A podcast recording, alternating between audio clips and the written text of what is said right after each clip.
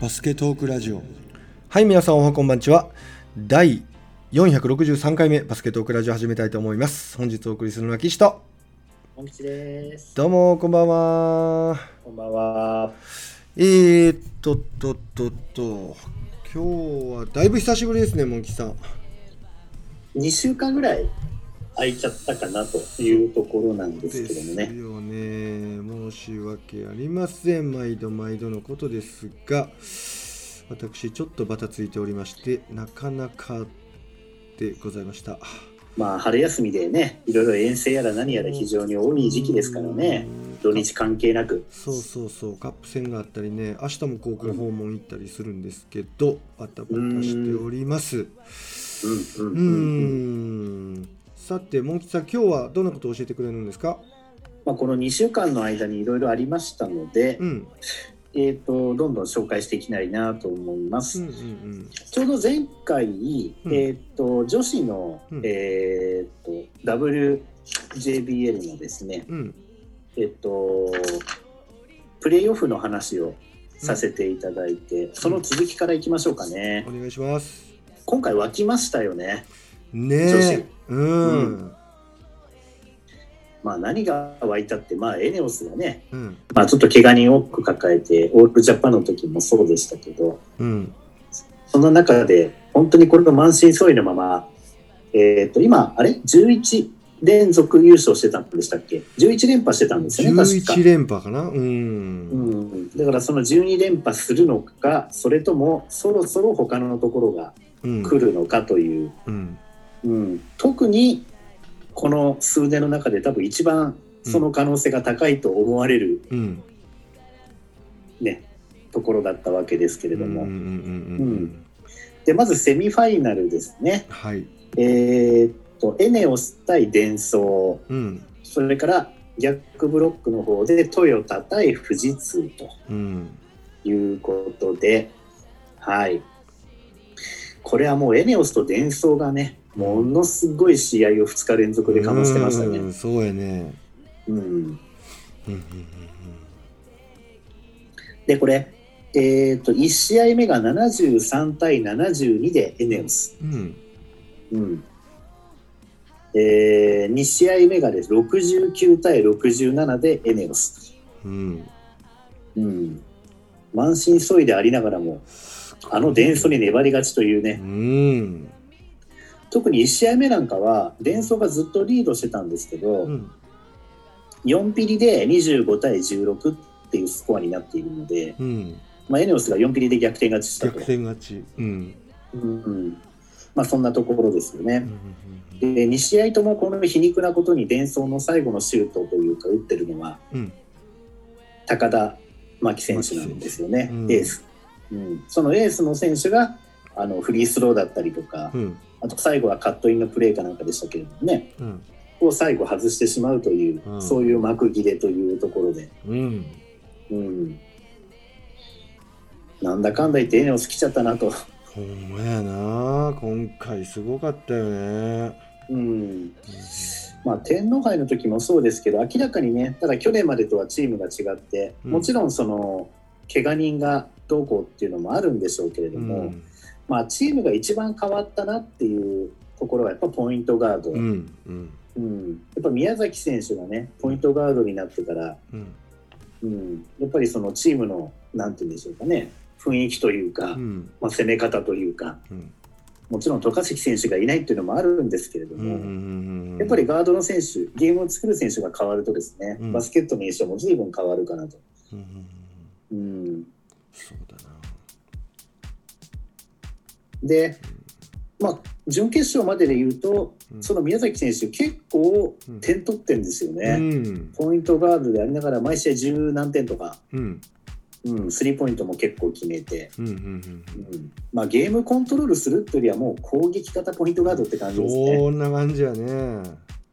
まあ、吉田麻美選手とかにしてもね、うん攻撃型ポイントガードでしたけれども。うん、うん、ただ吉田麻美選手とか大賀選手の場合なんかは以前いた、うん、あの辺のポイントガードっていうのはどっちかっていうとその1対1に強いっていうような、うん、うん、うん、どっちかっていうとそういうなんか攻撃型ポイントガードだったと思うんですけど、うん、宮崎選手も、まあ、1対1もちろん強いんですけどね、うんどっちかっていうとこうスピードスピードうん、っていくっていうかね、うん、うんまあ、それ分ちょっとねターンオーバー多いなって印象はうん、あって、そこがあ、ちょっとその安定度うん、うん、っっていう部分でうん、ちょっと前のチームと違うのかなっていう印象は私全体的に見てて感じたところなんですけあどあそうね、なんだね。うん、うんまあ、そのエネオスが決勝行ったと。うん、で、えーもう一つはトヨタうん、と富士通ですね。うん、うん1試合目は79対56、うんこれ結構圧勝ですね、うん、トヨタ。で、2試合目が61対58、こっちはだいぶ競りましたけれども、うんえートヨタが逃げ切ったと、決勝に駒を進めました。はいうん、まあ、ある意味危なげなくというか、なんというかね、うんそんな感じでトヨタが、えー予想通りというところでうん、決勝来ました。うん、うんまあ、タレントも揃ってますからねうん、う、ん、うんでトヨタはやっぱりエブリン選手がね、うん、やっぱ非常に元気がいいうん、うん、あと、ステファニー選手もね、3x3 の、ね、代表とかになったりしてるのもあるんでしょうけど、うんやっぱりその、まあ、ちょっと古い話で申し訳ないですけど、やっぱ大川にいた頃って、どうしてもね、うんゴールした、ゴールしたって印象あったんですけど、うん、結構45度、まあ、あとペリメーターあたりのところからカットインして、しかもターンしてっていう、やっぱ 3x3 の練習が生きてるのかなっていうような、うん、うんドリブルからの1対1で結構点取りに行ったりとかっていううん結構見てて確実にスキルアップしてるなっていうのが分かるんですよね。うん、うん、うん、うんでちょっと前までの留学生やもしくは留学生っぽいねうん、ハーフの選手がただゴールした普通に単シュートして決めるっていうそういうのではもうなくなってきてますよね。うん。明らかに違う、なるほど。うんうん、まあ、そういうところがそれこそ長岡萌子選手なんかもう普通にフォワードですからね。うん、うん、ガンガンスリーとか打ってきますし、そうやんね。うんうん、まあ、これの波が若干あるような気もしますけれどもね、まあこれファイナルでエネオスとやった時どうなるのかということで、うん、うん、でファイナル、はい。うん、これがまたすごい展開でございましてですね、うん、うん、あちなみにねトヨタがこの安定した強さを誇ってるのはもちろんその今紹介した選手たちがねうん、あのーなかなか止められないっていうそのオフェンス力っていう部分もあるんですけれども、うん、でも何よりもですね今トヨタの心臓になってるのは、うんガードの安間選手だと思うんうですよ、ん、うん、まあね高校の時までそんなに有名じゃなかったみたいですよねうん高校はチャタンかなんかだったのかなうん、で大学で拓大行って多分そこから爆発的台に頭してきてって感じだと思うんですよ、うんうんいやもちろん上手いから拓大のバスケ部に入れてっていうのはあるんでしょうけど、ねうんうんうん全国的にはそんなに有名じゃなかったような気がするんですうよんね、うんで非常にあの男の人みたいなあのトリッキーなプレーできるうんあの緩急つけた1対1小刻みな動き、うんまあ、そういったものが非常にスキルが高くてですね、なるほど。うん本当にオン女子版サムシティみたいなね、ななんかそういうプレイ系のプレイヤーなんですよね。うんうんでそれでいてここのところはあの外角のシュートとかもうん結構確率で決めてくるっていうことでなかなか止められないっていうところなんでしょうけどうん彼女がうまくゲームコントロールをですうねんしつつ周りもうまく使ってっていうところでうん誰か一人抑えれば止められるようなチームじゃないんで、なかなかトヨタがね、あの任すのは難しいっていう、そんなチームとして今出来上がってるようなんですけれども、うんでファイナル1戦目、えはい。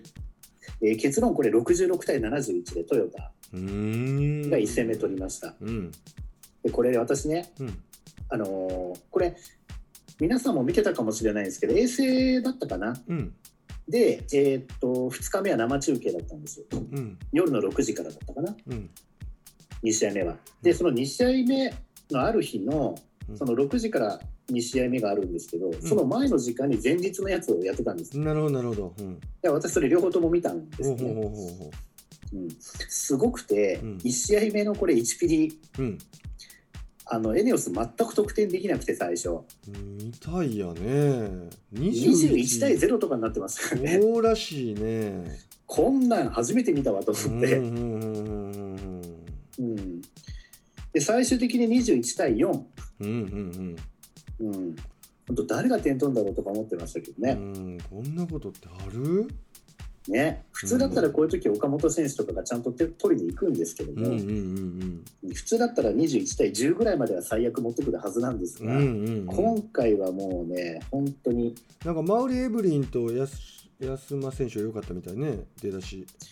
そうですね、うんこの辺がすごく良かったですようんね。うんうんうんううん。ん、ていうか打ったシュートが、まあ、トヨタはどんどん入っていって、うんエネオスはやっぱ若干やっぱ苦しいシュートになってましたうし、んうん、そうですねセシュートセレクション的にもうんうんやっぱ相手を崩せてない中で打ってる感じだったのでやうんうんうんっぱ微妙にこう手元が狂ってやっぱ入らないっていうような。うんなるほど。うんでこれちなみにあの宮澤選手もですね、うん肩を怪我しててああ、そうなんだしかも右シュート打つ方のうんうんうんうんうんプレイ時間限られて制限されてる中での出場っていうことで、うん。なんでこんなにみんなして気がしてんだっていううん、まやね。感じでしたけどね。だから本当に今まではずっとベンチにいて、でも全然試合出てこないな、結構勝ってるのになかなか試合出てこないなっていう、うん。うん。うんそんな選手たちが今やスタメンで出てきてるような感じになってました。うんうんうんうんうんでも本当に選手層の厚さっていうのを感じますね。すごいよね。そういう中で出てきても、こんだけの試合をできちゃうぐらい、ううんうんうんうん。ん、みんなすごいですからね。それだけタレント揃ってるってことやんな。うんでもね、これ、うんまさかの21対0から始まって、最後、5点差って、これ、すごいですようね。ん、ほんまに。すごいよな。 2ピリと4ピリで26対16と25対18とかですからねう。んうんうんうん、やっぱ後で追っかけて、うんうん。一回追いついてますからね、すごいよね。しかも。うん、 21点21やっぱ見ててね、あの岡本選手、エネオスの岡本選手のやっぱりこう執念っていうか、なんていうかね、うん。半端じゃないですね、うーん。もう渡嘉敷いないから負けたなんて言わせねえみたいな、そういううんうんうんうん。のがもうなんかすごいあそう見てて気迫を感じるものがありましたようんうんね。うんうんうんで本当この追いついたところは本当すごいと思いましたね。うんうん。うーん。うん、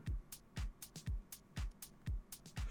なるほで2試合目ど。うん。うんさすがにこうは最初から一方的にならないだろうと思いつきもですね、うん。えー、といきなり最初11対0になりましてですね トヨタがすごい。なんで、すごいね、これ。 「え何また?」みたいな感じになっててですねうんうんうんうんさすがに11対0から最終的には15対19に持ってきましたので、やっぱりエレモス、さすがに粘ってましたけどね、うんうんうん15対19、それから2ピリが14対14ですから、1ピリのこの点差のまま、うんえー3ピリを迎えたと、うん。ただここは、えーとまあ、勝てば優勝のトヨタの方でしたけど、うん。 3ピリでやっぱ9対20ってことで、うん。 3ピリで一気にトヨタが今度話しに来たので。うんうんうんうん。ここで若干あーもう決まっちゃった感があるかなっていうところでしたかね、うん。最後4ピリで22対17ってことで最後エネオスに気を吐きましたけれどもうんちょっとここで10点差以上差がついちゃったところがやっぱ大きかったかなっっていうところです。ね、うんまあ、そそういうわけで、えーまあ、久々にというかなんというかねう、ん。うんまあ、とうとうエネオスが敗れまして、うん。うん、すごいことやね、歴史が動いたね。うんうん。でも女子ってなんでこんなにしっかりしてるんだろうなってびっくりしちゃうのがその負けた後のまたエネオスのその選手たちの、うんまあ、態度というか、うんうんうなんんていうんですかね姿勢というかね、うんうんうん、あれはもう本当にシャキッとしててうん潔いというかね、うんうんうんうん拍手してうんでやっぱ女子ならではなのかな終わった後にうんね両方のチームが紛れてこう集合写真撮ったりとかね、うんうんうんうんうんまあ、海外なんかはよくそういうのやってるような印象ありますけどね、うん男子はないのそういうことあんまりないどうでしょうねね見ないですよねうん男子のプロでは見ないですよね、見ないねあまりそういうね、うんうん、うんということなで、るまあほ、トヨタが日本一ということですがど。い、やいや、これは絶対紹介しとかなあかんやつやったね。うん、まあでもこれ来年こそが本当の勝負ですね。うーん。ある意味最強ですからね、エネオスね。ここで、うんだって、また、ベストメンバーが戻ってきて、控えのメンバーを今年経験積んじゃって、うんうんうん、確かに。よりある意味盤石最強になっちゃってる。ほんまに。うう、んん、確かにね。そうですね。うんうんうんうんはい。ということで、女子は、えー幕を閉じまして、うんえーとでこれ、女子といえば、あので私、結構あの、東京羽田ビッキーズも結構応援してて、まうあ、注目してたんですけど、うん今回、宗像ヘッドコーチが対談されまして、うんうん。なんとうん、萩原さんがヘッドコーチになりましたよね。そうやね。うんこれめっちゃ楽しみですわ。うんうんうんうんまあ、正直そのどうしても私は男子の方ばっかり見てることが多いので、うん比較的やっぱり、うんその萩原さんの戦術がどういうものかってとこまでは正直言うと、うんうん、萩原さんどっちかというと今アンダーの方のねうん大学生ぐらいまでのあのユニバーシアの代表ぐらいまでのヘッドコーチとかをやってらっしゃって、うんメインのヘッドコーチはほらトンあのホホーバスさんだから。うんうん、だから、萩原さん自身がメインになった時の戦術がどうなのかっていうのは、本当詳しくは知らないですけども、うんまあ、これからまたどんなリクルートをして、どんな選手を取って、うんうんまあ、どんなバスケットをしていくのか、今年ちょっとね、結果振るわなかっただけに。うんうんうんあとは、その、まあファイナルが終わったってことでね、うん今度いわゆるあの何リストって言うんでしょうかねあのー未契約リストっていうんじゃなくて何でしたっけねあのフリーになったえーっと何リストっていうんでしたっけね公開されましたけれども何リストっていうんやろね名前忘れちゃったな あれうんその中になんとあのトヨタの選手から2人か3人出てましたねうんでなんとあの栗原美香選手もそのリストに入ってたんですよおおそうなんだだから引退されちゃうのか、うん最後日本一になったってところでうんそれとも他のチームに行ってなんか最後またこう別の何かを試してっていう形になるのか注目ですけどうんねうんうんうん FA リストあ FA リストですかね、うんうんうんでその FA リストの中にうん上がってる選手は引退もしくは他のチームにうんうんで引退する人は引退することになりましたってコメント残したりもしててうんうんで今回割と女子の中で検討していた日立ハイテクからも3人ぐらいほうほうしかも中心選手の2人がねうなんか引退宣言してるんですよえね、ーえーあんないい成績残してうん来年はさらにと思ってたところで引退しちゃうんだみたいなね、あちょっとびっくりした選手もいましたけうんいろいど、ろ曽我部選手とか、うんうんうんうんまあ、いろいろ動きがありますようんうんうね。ん確かにねうんまあ、女子はこういうところで、オッケーううんあとはですね、うんえっ、と、ところところで、えーいろいろとトピックというか、うん開けていきますけども、実はですね、えっ、と、B リーグのですね、はい得点記録がはい更新されましてですね、おおどんなえーっと最高46点、おおスリーポイント12本、B リーグ記録、ほうなんとこれね、B3 で出ちゃったんですよ。え出ちゃったっつっちゃいけない、ー出ちゃったっつっちゃいけない、B3 であの記録更新されたと、うんうんうんうん B3 の岩手ビッグブルズ、うんうんうんうん、岩手ビッグブルズの青木隆二選手っていう選手がいるんですよ。うんうんうんうん、この選手が、えーそうですね、3月21日の試う合、んうんえーっとね、そうですね、なんかに、えー更新したという。えー、どんなゲームやったんやろね、でこの青木隆二選手って選手自身私実はよく知らなくて調べてみたんですけうどんも、うんうんうん実はね高校大学ともに海外ですねこれへえスティーブンソン高校っていうところから、うんローズ・ハルマン工科大学っていうところを出ていてうんで1年前はね信州にいたみたいなんですようんうんうんで今年から岩手っていうことうで、んなるほどそう大学もちゃんと追ってるのに知らない選手だなと思ってたらそうでした、うんうんうんうんうんうんなるほどね。うん、知らない間にこんなことが起こっておりまして、うーん。あとついでにね全然関係ないまた今度 B3 の話になるんですけども、はいはい。話は全然違うんですが、うん。あのー、ひるきけんじさんって今、はいはいあのトライフ岡山でうん。 GM& ヘッドコーチやられてるじゃないですか、うん。うんでこの前ね3月14日あの前かな、うん。えー、とトライフープ対トヨタ合成の試合があったんですけうど、んうんうんなんと自分のチームの試合の解説をしてたんですええ嘘そんなでこと何をしてたかっていうと、うん。実は前の試合でですねテクニカル2回食らって うん。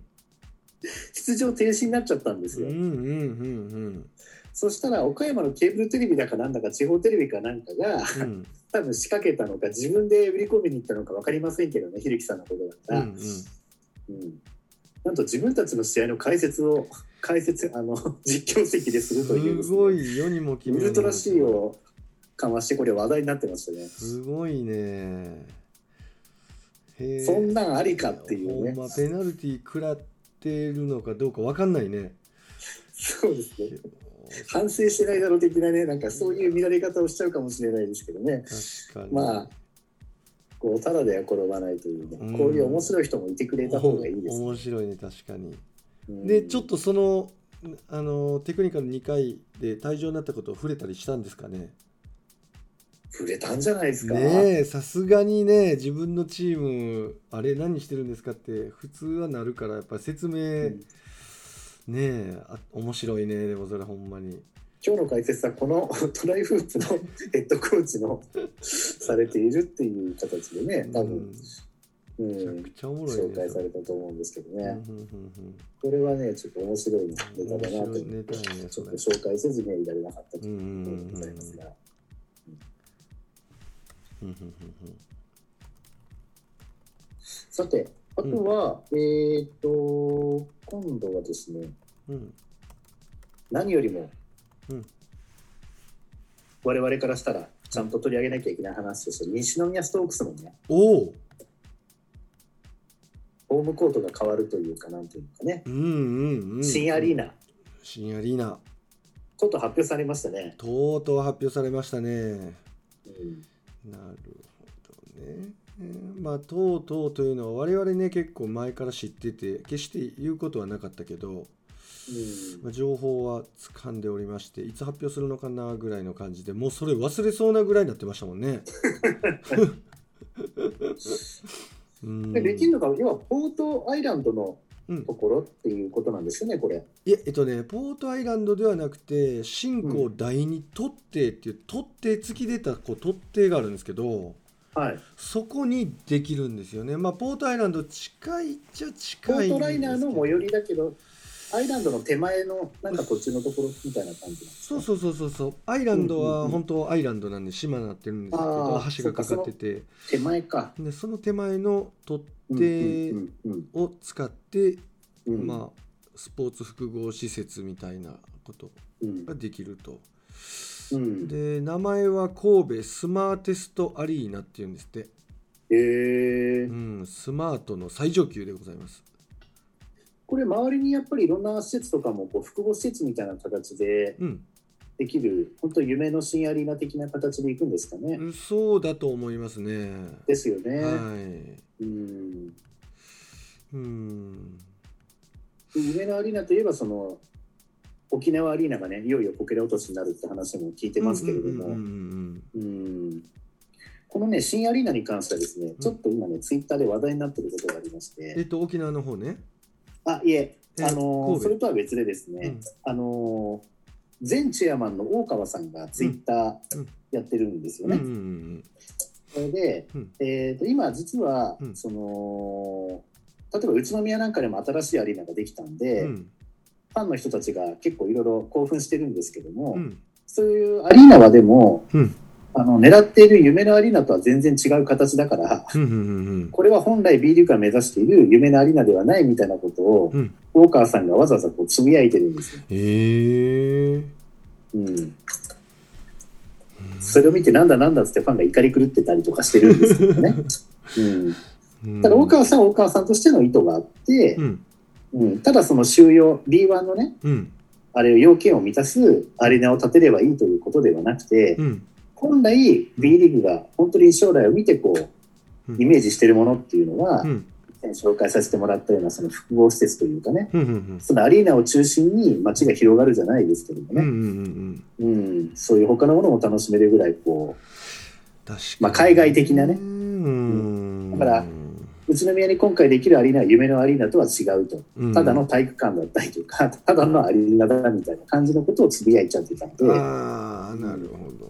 だからこんなアリーナを作るだけでどれだけ大変なのかお前ら分かってんのかとか、うんうんうんそういうような感じのことをですねうんファンの方々は、うんまあこう怒ってこうんまあいろいろとうやってたみたいなんですけれどうも、んなるほどなるほどういんや確かに僕ちょっとこの神戸のスマーティストアリーナの計画ちょっといろいろつぶさに調べてみてたんですけどはい、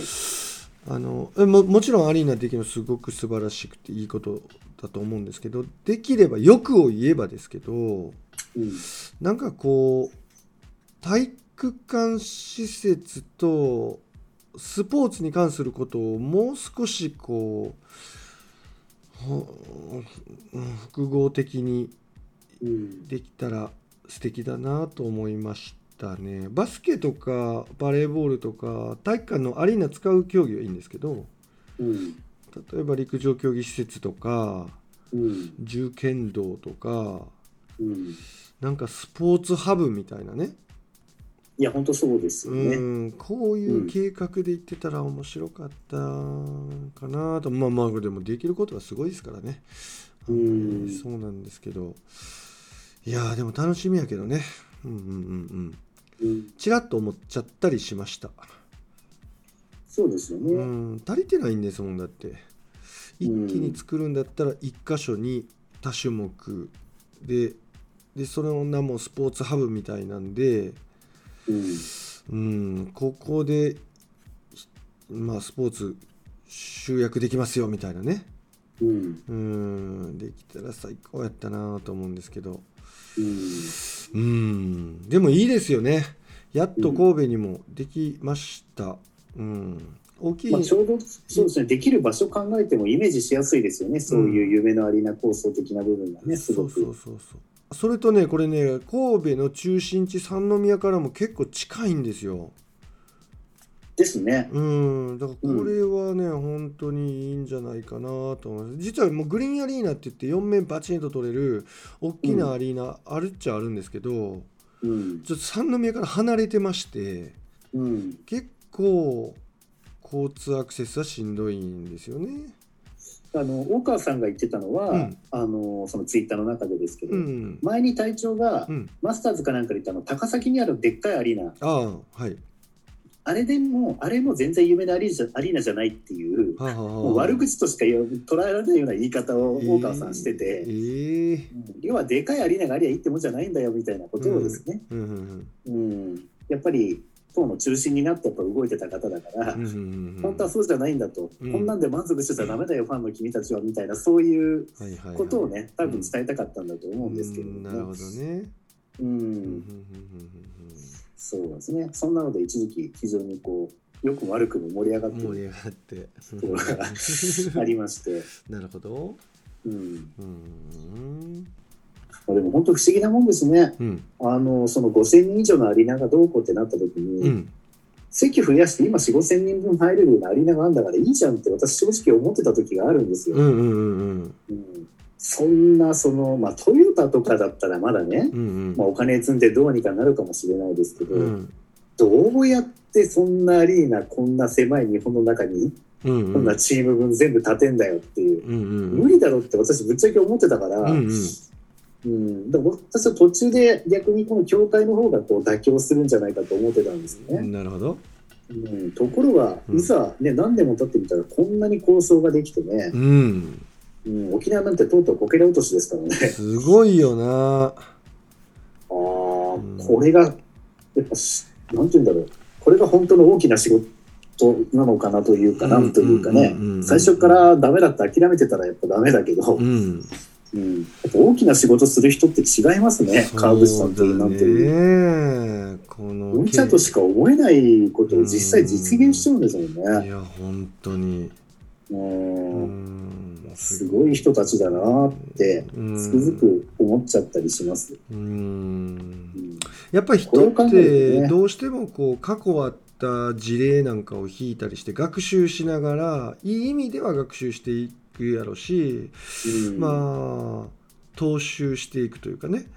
うんまあ過去これで成功してるから今回もこれみたいな今までバスケこれでやってきたからまあこれでいけますみたいなその安易にそうなりがちなところですけどやっぱ切り開く脳みそを持ってる人はやっぱ違うんでしょうねこれじゃダメだと。うんもうはっきりしたビジョンが俺には見えてるついてこいみたいなこの牽引力たるやもうすごいものありましたよね川淵さん。そうですねだから、うんなんというかこう本当に強く念じればうんある程度のことはやっぱできるうんってことなのかなそとうやね。いうことを思い知らされたうん。感じですけどねこれはそう。ね。うんまあしみじみと感じました。うん。まあリアルに神戸に住む住民としてもうワクワクしておりますよ本当に。うんついにできるのかと。うん楽しみです。でそのストークスですけども、はいえー群馬に続いてですね、うんうんうんプレーオフ B2 のプレーオフうん。進出決めましたね、うん素晴らしい。これすごいなと思うのが、あのちょっと前まではですね、うんその B2 の中の勝ち星でも、うんその西で1位とは言っても、うん東と入れちゃうと4番ぐらいにいたんですけど、うん今うん全体でも2位にいるんですよちゃんとうん1位が、えー45勝3敗で群馬これはもう変わらず、うん。で2位がストークスで35勝17敗、まあ、ちょっと10勝開いちゃってるんでね、うんまあ、プレーオフでは最後に当たる以外は嫌だなっていう感じですけど、うんで次が、えー東2位の茨城で33勝うんその次も、えー東の越谷で33勝ということうんうで、んうんうんうんうんこれは、モン吉的には西宮ストークスで何が起こってるの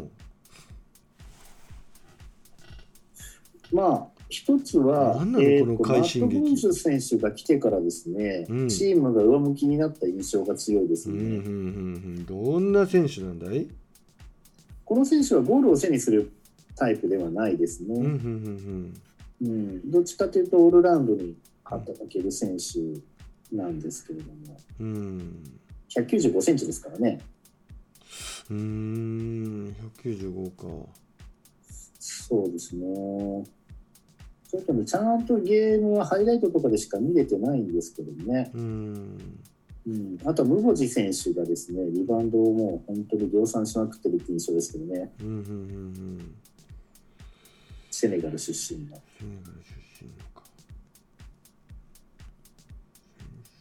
選手でもね見てるとねあとタイムシェアがすごいできてるうーんそうなんだあの B1 で言えば宇都宮ブレックスみたいにうんかなりねタイムシェアできてますようんうんうんね、うんうんそういう部分もちょっと薄っぺらな話で申し訳ないんですけど、うんうんうん感じますね、うんうんうんあのボックススコアは結構気にして見てるんですようんうん試合はあまり見れてないんですけど、うん、で日によってやっぱりヒーローが違うような感じになってるし、うんうんバランスがいいんよねうん、あとはスコアに出てないところで結構活躍してる選手が多い、うんうん、松崎選手なんかもスタメンで出ててうん点数自体はそんな取ってなくて結構0点って日も結構多いんですけうど、んうんうんでも安定してスタメンで出てますしうんね、ほうほうほうそうなんだうん、うんちょっとこの前ちょっと熊本にいっぱいしちゃいましたけどう、んでもそれ以外なんかずっと連勝してますよね今、うんうんうん、面白いです。面白いね今そうなんですストよークスのファンも今湧いてますよであとはワイルドカードがどうなるかってことですね。うんうんうんあのプレーオフ、えーっと8チーム出れるのか、だから、えーっと東の1、2、3っていうのが群馬、茨城、越谷なんですよ。うんうんうんで、えーっと西の1、2、3っていうのが、うんえーっと佐賀で FE 名古屋、うんで次が佐賀バルーナーズですね。うんうんうんで、佐賀の下に、えーっと2勝差で、うん2つの星差で香川がいるんです。うんうんうんうんうんでこの辺がもしかしたらちょっと入れ替わりがうんうんあるかもしれない。じゃあストークスが35勝、名古屋が29勝、うん佐賀が28勝、うん香川が26勝なんで、この辺もしかしたらちょっと入れ替わりがあるかもしれないうんうんでうんすうんうんね。で、東の方は群馬はもう当然で、で、2位の茨城33勝、越谷も33勝、うんで、4位の仙台が27勝で5勝分ぐらいうんうん離れてるので、そうねまあ、ここは越谷とか茨城どっちかが3連敗4連敗とかしない限りは、うんうんうんうんまああんまり入れ替わんないようなイメージ、うんそういう意味では仙台がワイルドカード一番狙いうんで次がえーっとですね東のその次にいる山形24勝23敗、うんでその次が西の香川で26勝26敗、うんうんこの辺かなとうんうんうんまあ、ちょっと今 B2 ねちょっとコロナ関係でなんかこう試合が飛びまくってるうんんうで、んなんかこうどういう終わり方になっちゃうのかなっていうのうはんちょっと気になるところなんですけども、ねこれもしですけど試合なくなっちゃったりとかしたらですえねうん今の順位の1位と2位の単純に群馬と ストークスが1位 B1 昇格みたいな感じでうん行くってわけに行くのかどうかっていうところですけどうね、んまあ、完全にストークス B きなあの話になってます。いまやあでそもれじゃでも茨城と越谷が納得しないですからね、うんうんうんううんんまあ、これは何としてもやるってスタンスだと思うんですけどね、うんそうやな、ううん、茨城越谷納得できないな多分これうもう本当にルールがね毎年毎年今年はこういうルールでやりますって言ってお知らせみたいなメールが来るじゃないですか、んはいはい、はでい、そその上にコロナで構えていかなあかんからうですね、で日程はずれ込む場所を抑えないといけないもうねスタッフてんてこまいやと思いますようん、とんでもない体育館抑えられないもんそんな簡単にそうですうね、ーんしかもあんな金のかかる会場でね、そうよ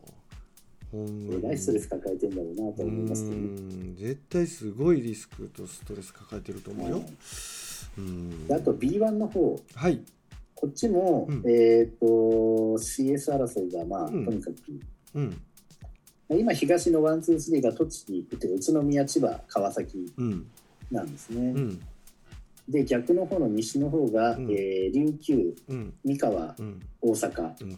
うんなんですけれども、んまず東に関しては、うんえーっと宇都宮が38勝9敗うん千葉ジェッツが34勝11敗うんで3位の川崎が33勝15敗うんでそれに次ぐのがサンロッカーズで31勝172うんうんつ星下ですねうんでそのサンロッカーズ渋谷と実は富山グラウジーズが並んでますうんうんうんうんだからいきなり東のこの4位と5位がワンツーでうんワイルドカードに行く可能性が非常に高いんですけれどうんうも、んうんで逆ブロックは、えー、と3位が今大阪エベッサで28勝18敗なんですけれども、うん4位の名古屋が28勝19敗これ近いよね。近いうんでその次がですね5位の島根なんですけど、うん9星が離れてるんですよ、これは離れてるうね。んだからもう行く可能性があるのはもう名古屋だけ、そうやね。まあ、名古屋とエベッサとシーホースがこれ1勝差で3つのチーム並んでるんで、うんうんうんうん。下手すると今2位の三河が落っこちる可能性もあるんですけれどうんうんも、うんうんまあそれぐらいの至近距離にいるね。うんうん、ただこれ西よよりも東の4位5位の方が勝ち星多いので、うんだから多分うん西のチームはこれ3番以内に入らないと多分ダメですね、うんうんな西の方からワイルドカードに出るチームは多分ないですうんうんなんかこう東と西で試合数違うくない東と西でというよりはあのチームごとにですよねやっぱコロナでちょっと今回もそうあそうでかきないチそうーかムがあるのでそうやんな、うんそうか東と西じゃなくてチームごとに試合数がちょっと違うんだよねこれがまた複雑化してるよねそうですねふんふんふんふんちょっとね個人的には富山には行ってほしいんですけど、うんここで、うんえーお気づきの方いらっしゃると思いますけどアルバルク東京ちょっと脱落の可能性が非常に高いですね。うんほんまやわまあ、これ田中区田中大輝とうんアレックス・カーク2人とも今、うんあのー怪我で外れてますからうんうんね、うん特にカーク選手はヘルニアだな、ヘルニア系うの、なんかそっち系らしいのであーちょっと重ね、そうやね。うん。うん、ちょっと重そうですね、うんうんデション・トーマス選手がすごい一人奮起してますけどうも、んうんやっぱちょっとね、うん、やっぱあの大黒柱がいなくなっちゃうの、ちょっときついなという感確かじにで、よ。うん秋田もいい線いってたんですけどね、うんやっぱりね、ディフェンスの要の外国人選手がですね、うんえー、と怪我で外れてしまってからちょっと調子が悪いですね勝ち越してはいますが、うん今そんな感じで、うんあともう1ヶ月うんでもう終わっちゃいますけどうね、ん本当やねもうシーズン終わるんかでこれでこの先中止になっちゃった試合が出た時に、うんプレーオフまでの間にどうやってうん埋め合わせをするのかっていうふうに考えると非常に恐ろしいですけどうね、ん恐怖のダブルヘッダーとかあったりとかして まあそんなことはないとは思いたいですけど ねないないでしょプロ高校生じゃないんだからっていうね、うんうんまあでも、無理やり順位を出さなきゃいけないとなればね、あここまで均衡しちゃうと、ワイルドカード争いとかが、うん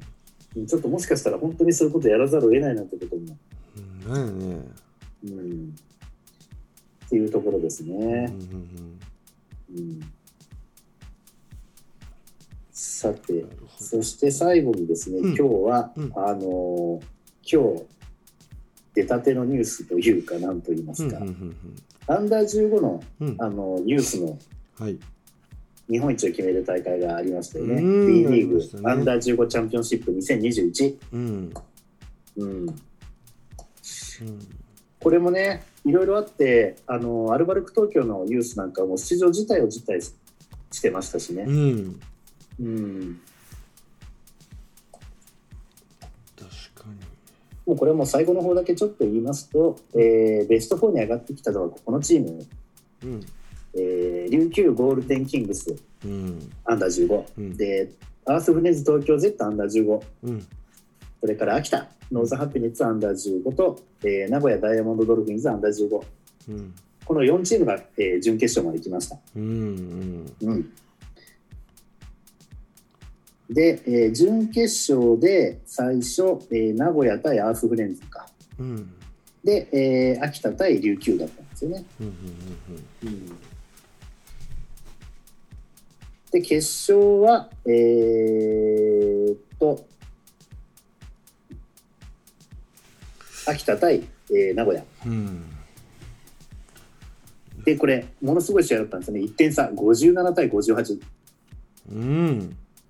1点差で、うんえー名古屋、ダイヤモンドドルフィンズ、うんアンダー15が、えー日本一になりましうて、うん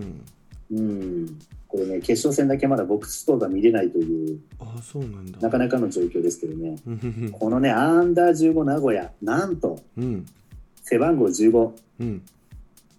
関口壮介選手という選手がいるんですけどね、まさかまさかの、うんまさかなんですよね。あそうなのやはえい、えうん関口さんのご子息さんってことそうですね。ええすごいすごいこれでもあれでしたよ、確かマグロさんのにも出てましたよ。あそうんうええ優秀な選手185センチぐらいで、うんうんうん割と体格も肩幅広くてばっちりされてて、うんええ割とね、果敢にリバウンドにも飛び込むし、へえなんかちょっとパワフルな感じの、今、比較的少ない貴重なほうほうほうほうタイプの選手だと、思いますねプレーも柔らかいし、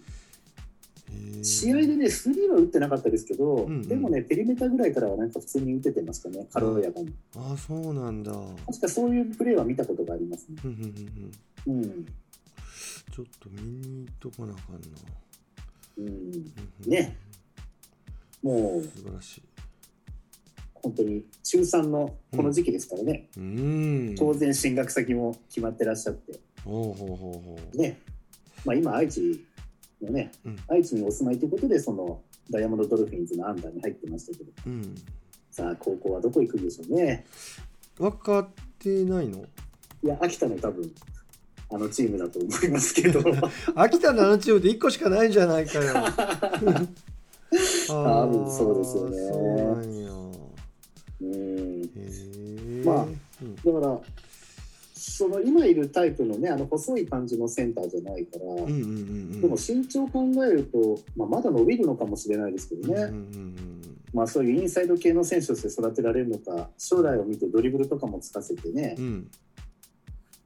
う、んなんかこうザイオンとかね、うんなんかそのバークレーみたいななんかそんな感じの選手に育てようとするのか、うんどうなるかわからないですけどね、うんちょっと楽しみですよね。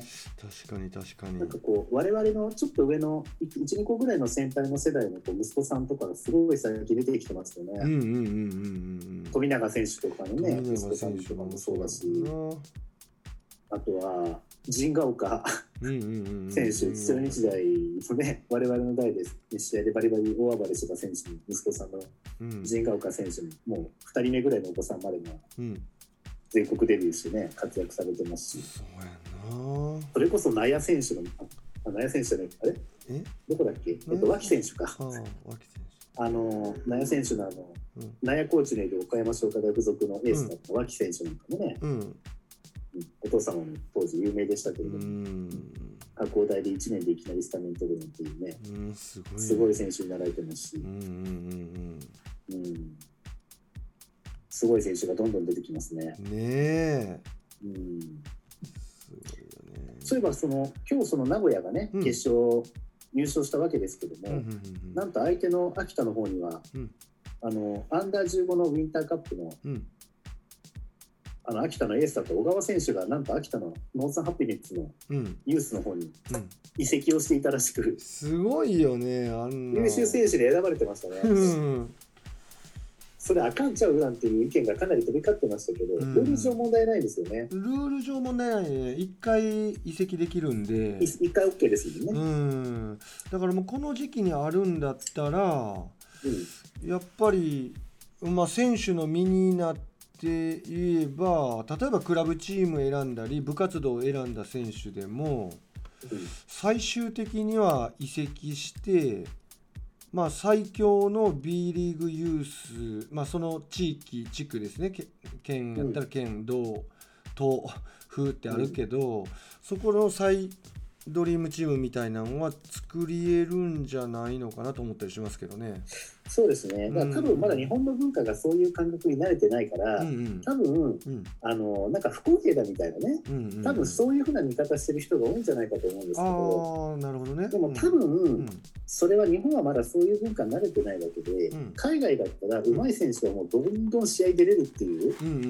ん海外のサッカーとかブラジルのサッカーなんかもそうみたいですようね、んあっちの大会はこのチームで出たり次の大会はこのチームで出たり上手い人ほどうんチームをうんどんどんなんていうのか試合に出る権利っていうのがどんどん与えられてるっていうう、んだから日本が世界を目指すんだったらやっぱこういうね、うんうん上手い選手になるべく高いレベルのところでうん暴れられるようなチャンスっていうのをどんどん与えられるルールにして、ですね。うん、世界を目指すんだから別に、ううん、んうんうん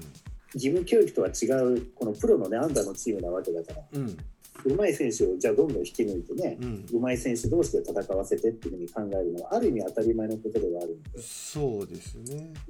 たうだ、んある意味、うんただその時のねうん本当に12ヶ月しかその選手がいなかった時に、うんそこの監督が俺が育てたんだみたいな感じで偉そうな顔しちゃうとねあーさすがにそれは違うだろうみたいいな感じにもしかしたらなっちゃうのかもしれないですけど。うんう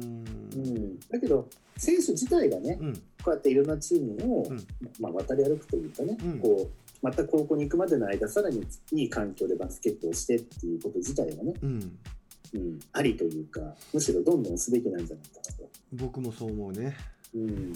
ただ今回でもあれですねあの